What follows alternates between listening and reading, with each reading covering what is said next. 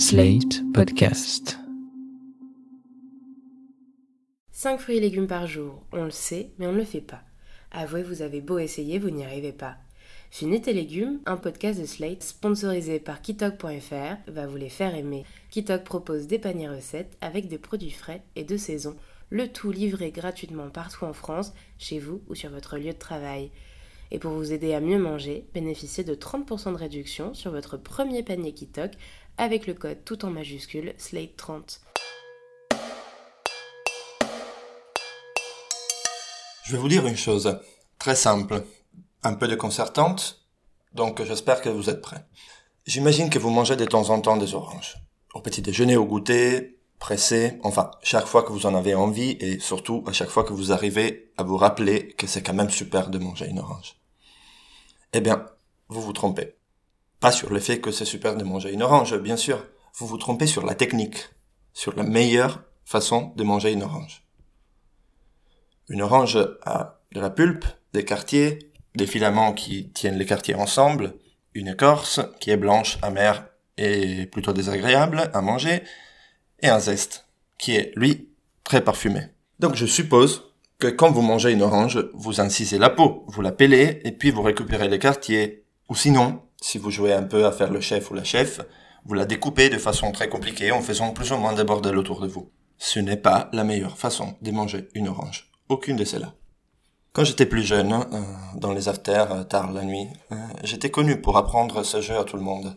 La meilleure façon de manger une orange, c'est de la prendre dans vos mains, entière, d'enfoncer vos pouces jusqu'à casser la peau et de l'arracher en deux.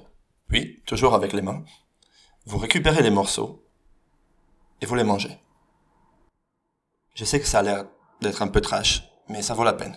Parce que quand vous mangez une orange d'une façon classique, ou d'une des façons classiques, vous ratez tout le parfum du zeste. Vous passez complètement à côté. Oui, d'accord, vous pouvez faire une réduction avec les zestes et faire un sirop qui a plein de goût. Mais ça prend deux heures. Moi, je parle juste de manger une orange. Et voilà. Quand vous l'arrachez comme ça, toutes les huiles essentielles qui sont dans les zestes sortent, retombent sur la pulpe, qui devient dingue.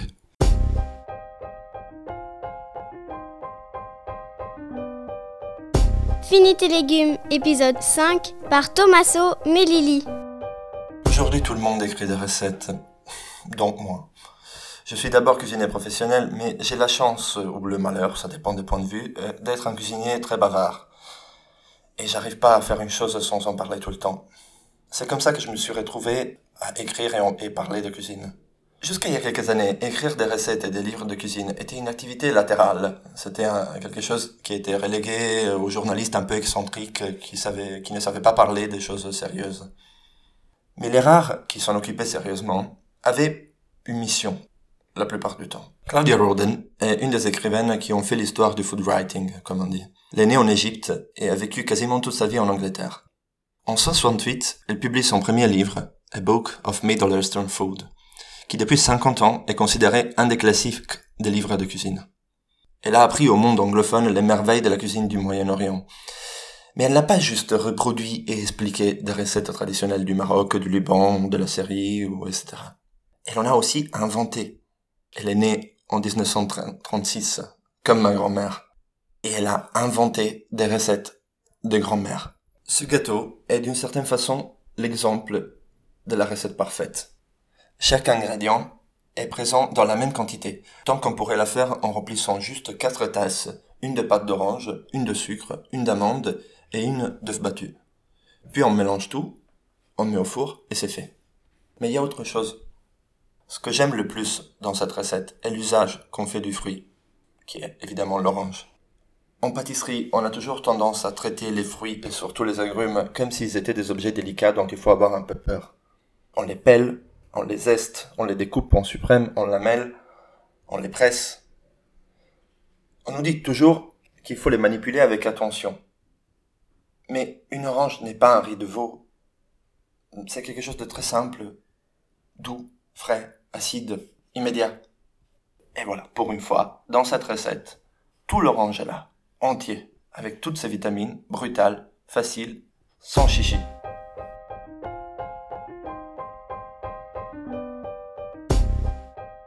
Pour la recette du cake orange et amande de Claudia Roden, on a besoin de deux grosses oranges non traitées, si possible sanguines, 250 g de sucre, 250 g de farine d'amande, 5 œufs, une cuillère à soupe de levure pâtissière, 2 cuillères à soupe d'huile d'olive, et c'est tout.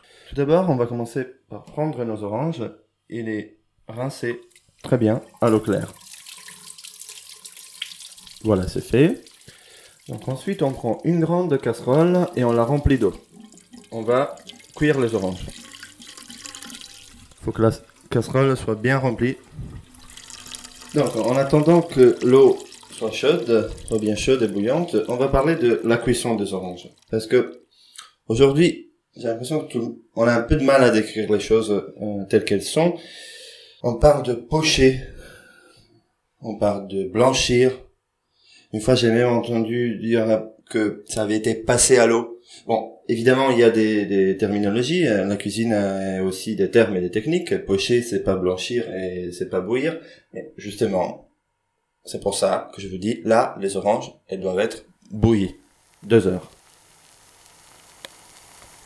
L'eau est chaude, bouillante, donc on peut prendre nos oranges et les plonger tout entiers, telles quelles, dans l'eau.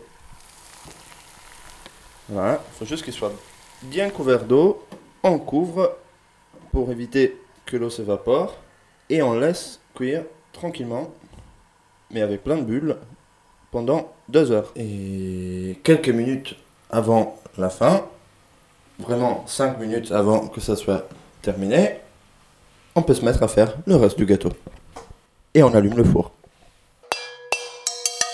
Bon, moi j'ai allumé mon four, malheureusement il fait pas de bruit, donc euh, je peux pas tellement vous témoigner de ça.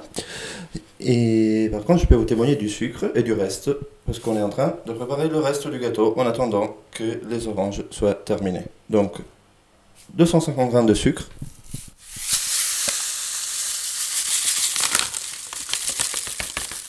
Et dans le sucre, on va rajouter 5 ou 6 œufs, selon la taille. S'ils sont petits, on va en mettre 6 s'ils sont plus grands, on va en mettre juste 5. Cassé, entier, dans le sucre. Tout simplement.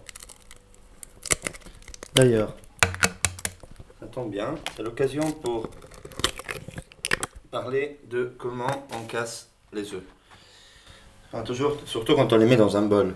Toujours tendance, je n'ai jamais compris pourquoi, à les casser sur le bord du bol et ensuite inverser l'œuf dans le bol. Ah, c'est vraiment une très mauvaise idée parce que tout ce qui peut produire une contamination, c'est-à-dire le cul de la, de la poule, est autour de la coquille de l'œuf.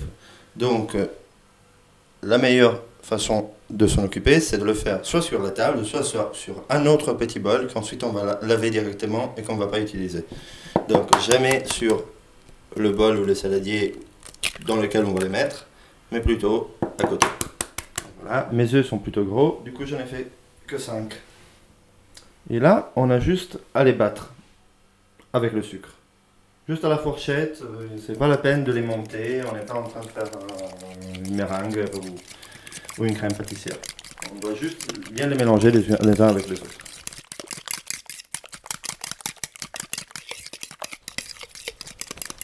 Les œufs et le sucre sont battus et mélangés. On va prendre la farine d'amande et on incorpore celle-ci aussi.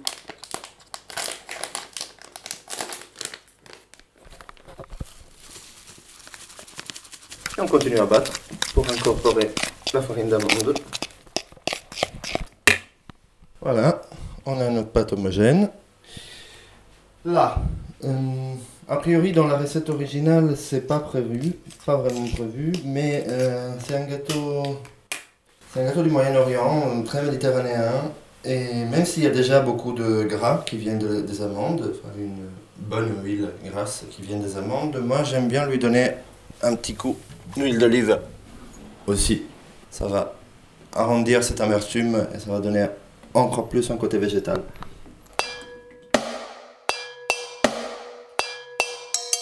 Les oranges, entre-temps, sont prêtes, donc on va les retirer de l'eau, les égoutter et les laisser refroidir quelques minutes. Quand nos oranges sont un peu plus tièdes, on les coupe en deux et on essaye d'enlever les petits pépins, si jamais il y en a. Une fois qu'on a enlevé les pépins, on va mettre nos oranges dans un mixeur, ou sinon avec un mixeur plongeur, et on va les mixer. Quand on a rajouté la pâte d'orange, on peut rajouter la levure et mélanger une dernière fois. Et voilà, c'est parti au four pour une petite heure. Après une heure, on n'a plus qu'à sortir du four. On va laisser refroidir pendant une petite demi-heure et puis on pourra renverser le moule et manger. C'était Fini tes légumes, un podcast de Slate.fr par Tommaso Melili, production Christophe Caron. Retrouvez-nous sur Slate.fr, iTunes et SoundCloud.